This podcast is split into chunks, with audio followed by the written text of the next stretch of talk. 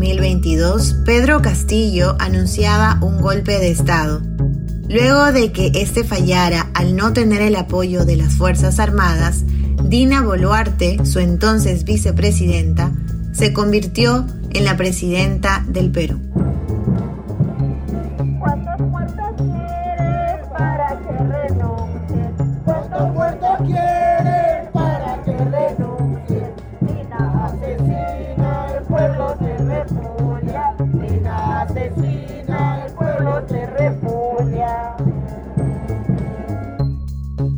A partir de ese momento, la ola de protestas se desató iniciando con mayor fuerza en las regiones del sur del país, Arequipa, Apurímac, Ayacucho, Cusco y Puno, y propagándose posteriormente por diversas localidades.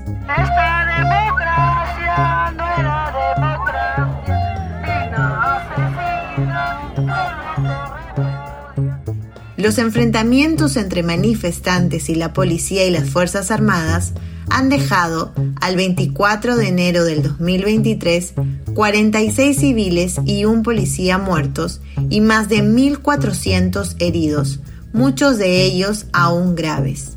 Se han recogido testimonios de algunos manifestantes y necropsias de los fallecidos han evidenciado graves vulneraciones a los derechos humanos durante la represión policial según informa Ojo Público. El 15 de enero, el gobierno declaró estado de emergencia en algunas regiones cuyo índice de enfrentamientos era alto y sigue sumando otras cada semana. ¿Cuáles son algunas de las demandas de los manifestantes?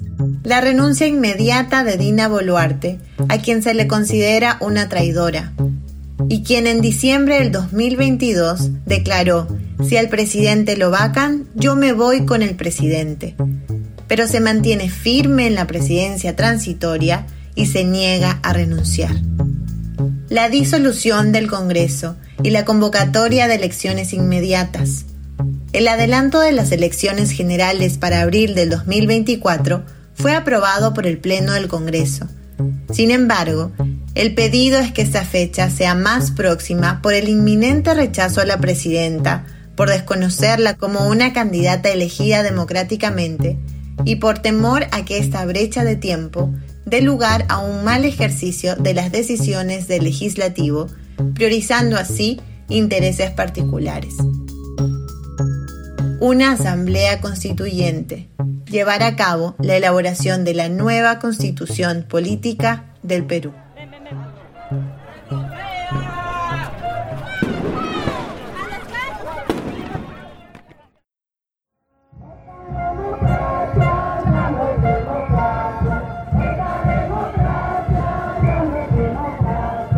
La reacción del Estado y de los medios.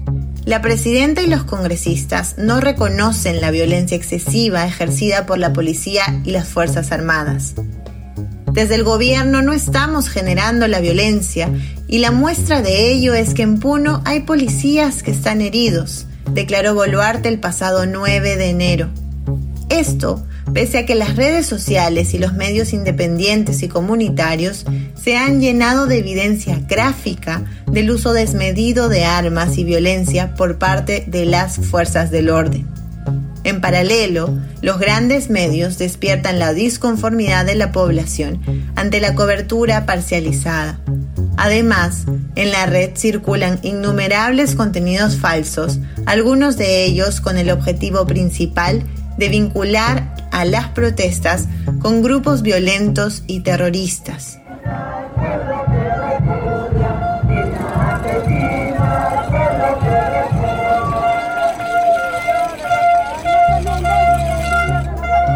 La toma de Lima. Ciudadanos, organizaciones y colectivos llegaron a la capital limeña desde todas partes del país, con la esperanza de hacer visible su protesta y sus demandas. La convocatoria fue acompañada de la frase La toma de Lima, evidenciando así el sentimiento latente de los manifestantes, especialmente del sur del país, al no sentir que la capital les pertenece y la necesidad de tomarla.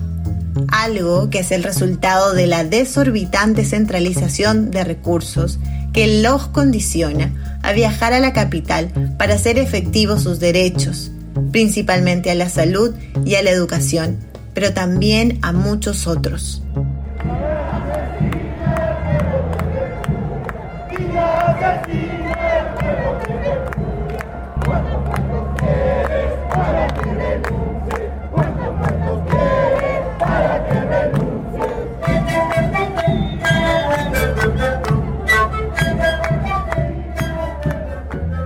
Una gran parte de quienes llegaron con este fin se concentró en la Universidad Nacional Mayor de San Marcos, la cual abrió sus puertas para ellos el 18 de enero.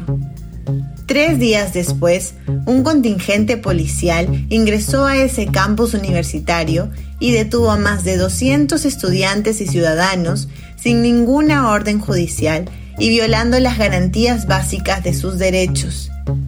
Ante esto, el ministro del Interior, Vicente Romero, aseguró que se enteró de la intervención policial por televisión. Son estudiantes, no son terroristas. Son estudiantes, no son terroristas. Son estudiantes, no son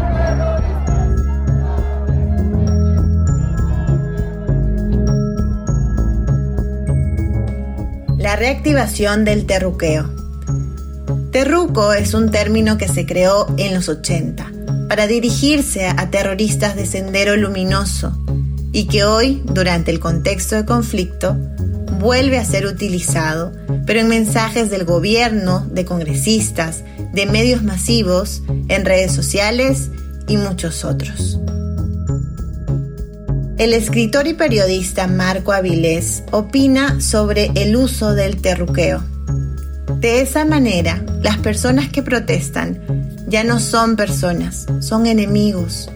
Entonces, si un policía golpea a un supuesto terrorista, en realidad no está golpeando a un ser humano, sino al enemigo.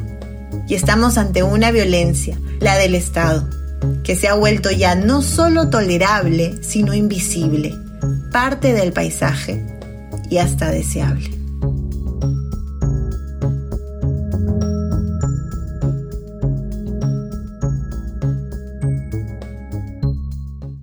Centro de Producciones Radiofónicas.